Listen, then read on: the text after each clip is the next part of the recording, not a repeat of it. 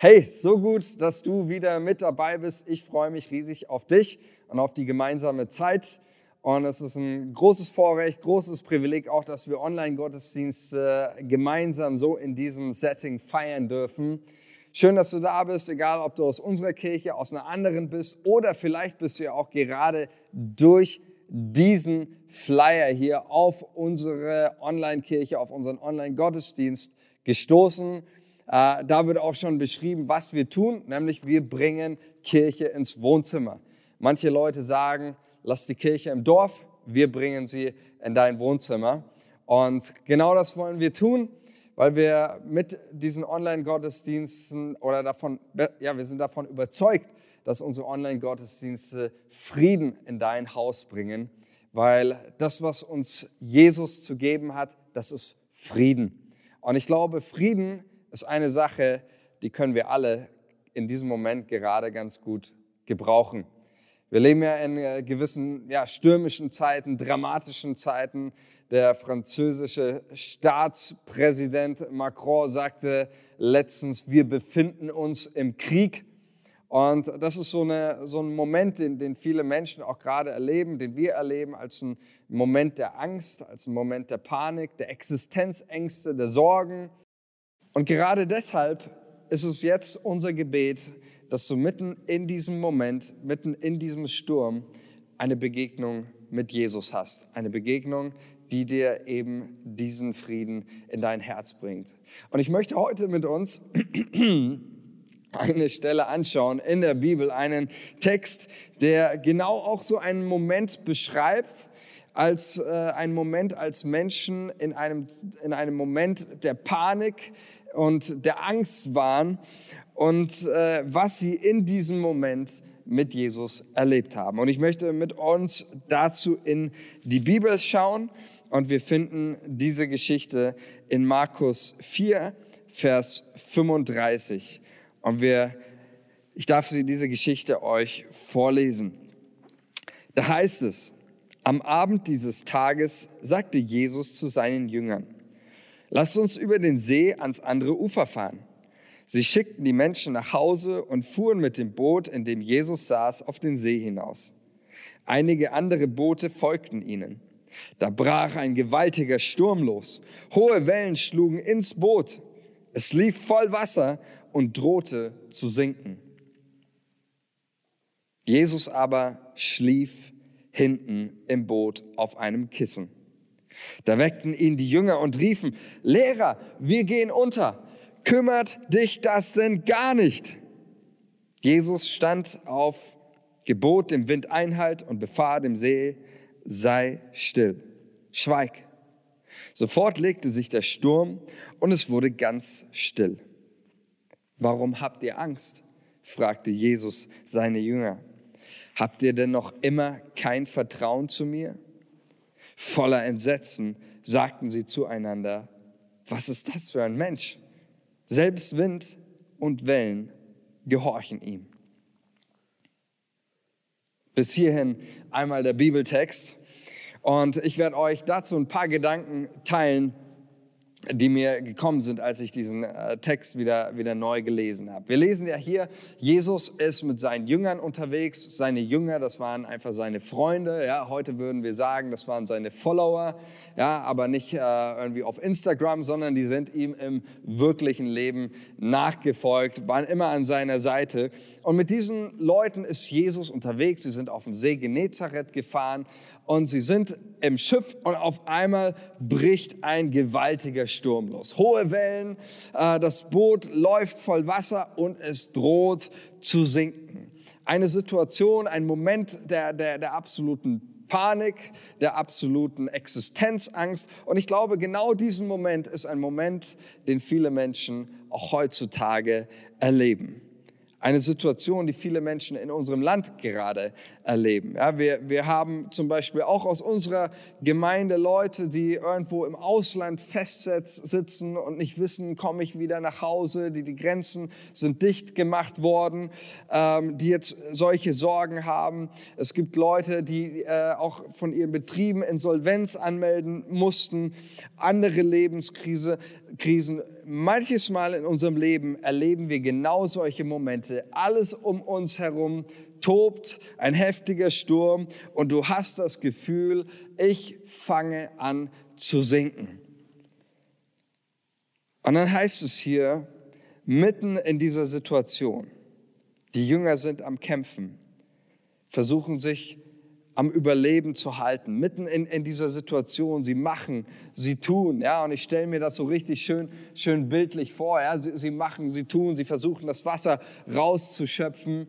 Und äh, Jesus, was macht der? Der schläft, der schläft auf einem Kissen. Ja, der hat sich schön gemütlich gemacht. Ja, und mitten in dieser Situation platzt ihnen diese, diese platzt ihnen der Kragen, könnte man sagen. Und sie, sie rufen es aus und sie, sie wecken ihren, ihren Meister, sie wecken Jesus und, und fragen ihn und, und schreien ihn an und sagen, Lehrer, wir gehen unter. Kümmert das dich denn gar nicht?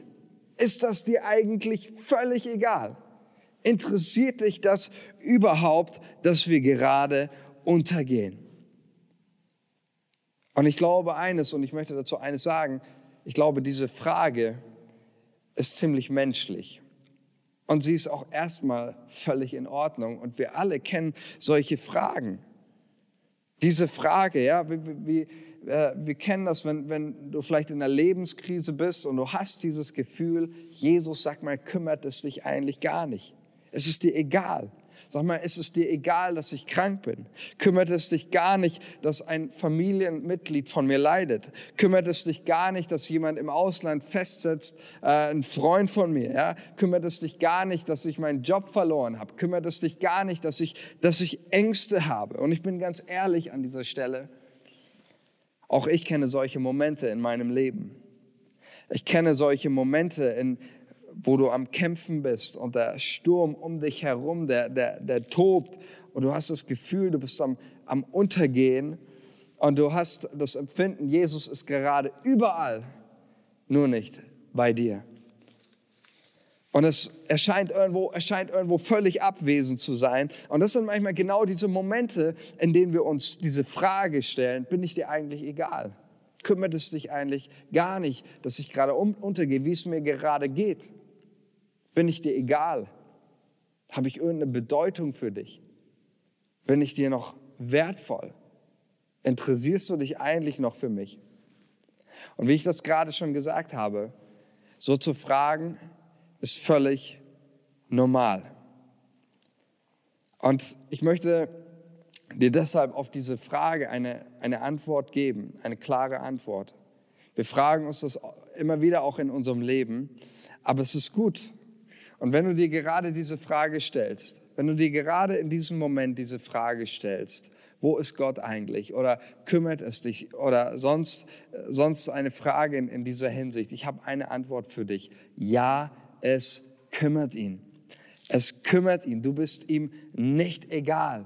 Er hat Interesse an deinem Leben. Du bist ihm wertvoll. Du hast Bedeutung. Ja, es kümmert ihn, wenn, wenn Menschen ihren Job verlieren, wenn du untergehst. Es schmerzt ihn in seinem Herzen, wenn Menschen in Streit leben, wenn Menschen sich hassen, wenn Menschen Kriege führen. Es kümmert ihn und es ist ihm überhaupt nicht egal. Und vielleicht sagst du jetzt auch in, in, in diesem Moment, äh, ja, woran kann ich dann das erkennen? Dass dieser, dieser Jesus für mich ist, dass er an meinem Leben Interesse hat, dass er mir wirklich helfen möchte. Ja, wo, woher weiß ich das denn? Und es gibt eine Aktion, eine Sache, die Jesus getan hat, mit der hat er alle ein für alle Mal jeden Zweifel ausgeräumt, wirklich jeden Zweifel ausgeräumt. Darüber, dass du ihm äh, ob, du ihm nicht, ob du ihm nicht wichtig bist oder ob du keine Bedeutung hast. Mit dieser Aktion hat Jesus uns ein für alle Mal gezeigt, dass er für uns ist und dass dein Leben Bedeutung hat und dass er dir helfen möchte. Und diese Sache hat Jesus vor 2000 Jahren getan, nämlich am Kreuz von Golgatha. Wir feiern ja nächsten Freitag, feiern wir Karfreitag in unserem Land. Das ist einer mit der, der höchsten Feiertage in unserem Land. Und wir in unserem ganzen Land, in Europa und auf der ganzen Welt erinnern sich Menschen an diese eine Sache, was Jesus für uns getan hat. Nämlich, dass er für uns, für unsere Schuld, für unsere Sünden, für das, was wir verbockt haben, ist er ans Kreuz gegangen und ist für uns gestorben. Vielleicht fragt sich der eine oder andere, ja, was heißt das? Warum muss denn jemand für mich sterben? Paulus formuliert das einmal so, gibt hier eine Antwort auf diese Frage in Römer 5, Vers 7. Da schreibt er, kaum jemand würde für einen anderen Menschen sterben, selbst wenn dieser schuldlos wäre. Es mag ja vorkommen, dass einer sein Leben für einen ganz besonders gütigen Menschen opfert, ja, also für die ganz tollen. Gott aber beweist uns seine große Liebe gerade dadurch, dass Jesus für uns starb, als wir noch Sünder waren. Was macht hier, was macht hier Paulus? Paulus erklärt uns, warum ist Jesus für uns gestorben. Er drückt damit seine Liebe für uns aus. Ja, das ist vielleicht ein bisschen ähnlich wie in, in irgendwelchen Actionfilmen. Da, gibt, da ist das auch ganz oft am Ende stirbt der Held, ja, der, Protagonist, der Hauptdarsteller, die heldenhafte Figur, wirft sich in die Kugeln, um die Mutter und das kleine Kind zu schützen und stirbt dann. Ähm, ja, er nimmt die, die, die, die Kugeln. Äh, ja, auf sich, er lässt, er lässt sich, äh, er lässt auf sich schießen, damit eben die Mutter und das kleine Kind gerettet werden und ist dann der Held. Und genauso hat Jesus sich nicht durch, von Kugeln durchlöchern lassen, aber er hat sich durch Nägel am Kreuz von Golgatha durchlöchern lassen für deine und für meine Schuld und ist, ist für uns, für uns gestorben, um so seine Liebe zu beweisen, um so seine Fürsorge für uns Menschen ganz, ganz deutlich zu machen. Es gibt nur einen ganz großen, wesentlichen Unterschied zwischen den Helden in den Actionfilmen, die sterben, und Jesus am Kreuz, der stirbt. Bei den Actionfilmen ist es ja immer so, dass der Held für die Guten stirbt. Er stirbt immer für die Guten. Ich weiß nicht, ob du schon mal einen Actionfilm gesehen hast, wo der, der absolute Held am Ende sich für den Mafia-Boss äh, opfert oder für den, den ganz schlimmen Verbrecher, der, der ganz viel Mist gebaut hat und äh, den man überhaupt nicht leiden kann. Ja, das sieht man nie, sondern der Held, der opfert sich immer für die Guten, für die ganz besonders, äh, die, die, äh, für die Unschuldigen, ja, für das kleine Kind, für die Mutter, wen auch immer. Der Unterschied bei Jesus ist, er hat sich in die Kugeln geworfen für Schuldige, für Menschen wie mich, für Menschen wie dich. Und vielleicht sagst du jetzt, ja, ich habe aber keine Schuld. Aber ich muss dir eines sagen, weil wenn wir ehrlich sind, dann hat jeder von uns Dreck am Stecken. Wenn wir ganz ehrlich sind, dann wissen wir alle, da gibt es keinen von uns, der sagen kann, hier, guck mal, ich habe eine, hab eine reine Weste, ich habe noch nie einen Fehler gemacht, ich habe noch nie irgendwas falsch gemacht. Aber das Großartige und die gute Botschaft für dich, auch jetzt in diesem Moment ist, du musst überhaupt kein perfekter Mensch sein. Und du musst auch nicht schuldlos sein, weil Jesus deine Schuld, das, was du verbockt hast, das hat er wieder gut gemacht, als er für dich am Kreuz starb. Und das ist die gute Botschaft, auch von Karfreitag, die wir, die wir feiern. Und äh, das ist die großartige Aussage, auch dabei, Gottes Interesse an deinem Leben ist so groß, dass er selbst in den Tod gegangen ist, damit, um dir ein Leben zu schenken, das eben nicht geprägt ist von Angst und Furcht und Panikattacken, sondern ein Leben, das durchdrungen ist von Freude und von Frieden. Deshalb ist Jesus auf diese Welt gekommen. Und mit, das wird hier ausgedrückt. Und deswegen nochmal, ja, es kümmert ihn. Auf diese Frage, kümmert es dich denn, dass ich untergehe? Kümmert es denn dich, wie es mir geht? Ja, es kümmert Jesus, wie es gerade in deinem Leben steht, dein Anliegen, äh, was dir auf dem Herzen liegt. Er hat Interesse an deinem Leben. Du hast Bedeutung für ihn. Es kümmert ihn zutiefst und er möchte dir helfen und er möchte dich retten, da wo du gerade stehst. Und das ist eine großartige Sache, die ich auch in meinem Leben erlebt habe, die absolut genialste Botschaft, die ich in meinem Leben glauben darf und die mir so viel Frieden und Freude gibt im Leben wie nichts anderes. Lasst uns den Text nochmal weiterlesen. Da heißt es nämlich jetzt, Jesus steht auf, ja, die, die Jünger wecken ihn. Sie sagen, hey, interessiert es dich überhaupt nicht, dass wir hier untergehen? Sie wecken ihn, ja. Und dann steht Jesus auf und er stillt den Sturm. Er stillt den Sturm. Und das Erste, was Jesus dann tut, er stellt seinen Jüngern eine Frage. Warum habt ihr Angst? Habt ihr noch immer kein Vertrauen zu mir? Und es ist ganz interessant, dass Jesus eine, eine Frage stellt. Ähm, nur, nur zum Hintergrund, in der Antike war das Frage, das Fragen oder Fragen stellen mit die häufigste Lehrform. Ja, in unserer westlichen Welt, wie wir lernen, ob das im Unterricht ist, ja, wir, wir meistens, wir geben Informationen weiter, ja, wir, wir geben Antworten weiter. Eine auch der häufigsten Lehrformen, die Jesus angewandt hat, ist Fragen zu stellen. Er fragt uns. Warum stellt Jesus Fragen? Was macht das mit uns, diese Art äh, der Lehre? Ähm, Fragen beziehen uns immer mit ein. Fragen regen uns selbst an, mal nachzudenken. Warum, warum habe ich eigentlich Angst? Was sind, die, was sind die Gründe meiner Angst? Was geht in mir vor? Also sie, sie Fragen helfen uns, uns selbst zu reflektieren. Ja, was, was sind die Ängste? Kannst du sie, kannst du sie benennen? Was ist da los in, in deinem Herzen?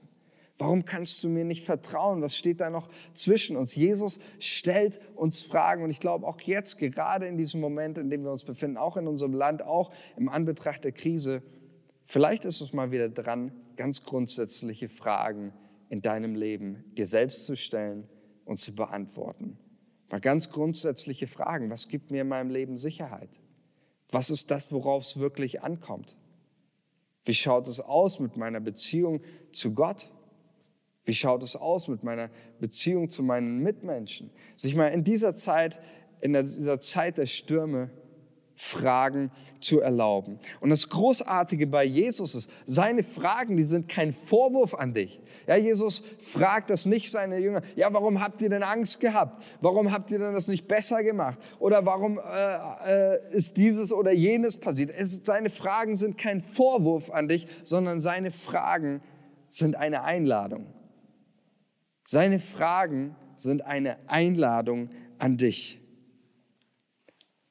Und diese, diese Frage, diese, ein, diese Frage beinhaltet zwei Dinge. Oder besser gesagt, diese Einladung beinhaltet zwei Dinge. Zum einen beinhaltet sie genau diese, diesen Aspekt von, ähm, ich stelle mir mal die Frage. Ich frage mich, was, was macht mir Angst? Was sind meine Ängste? Was macht mir Sorgen in meinem Leben? Wovor habe ich Angst? Was sind die Dinge, von, die ich gerade erlebe, die mich irgendwie scheinbar zum Untergehen bringen? Und die zweite Sache ist, dass Jesus uns einlädt, diese Ängste, diese Sorgen bei ihm abzulegen und ihm zu bringen. Und das ist eine großartige, eine großartige, eine fantastische Sache, was Jesus hier tut. Jesus möchte nämlich deine Angst tauschen. Er möchte sie dir nehmen. Ja, vielleicht kennst du, äh, die Kinder äh, kennen das sicherlich noch, äh, das Spiel Eier tauschen. Ja, wir, haben das, wir haben das früher oft gemacht. Du gehst mit einem Ei los und dann äh, gehst du und klingelst an Türen und fragst immer, hey, ich möchte ein Ei tauschen für das. Und dann, dann kriegst du irgendwelche Geschenke und dann äh, meistens waren die alten Leute, die, die Großzügigen, die dir eine Tafel Schokolade gegeben haben und dann war das Spiel vorbei. Ja, mit der Tafel Schokolade hast du alles gehabt, was du brauchst. Ähm, und Jesus macht genauso ein Tauschspiel.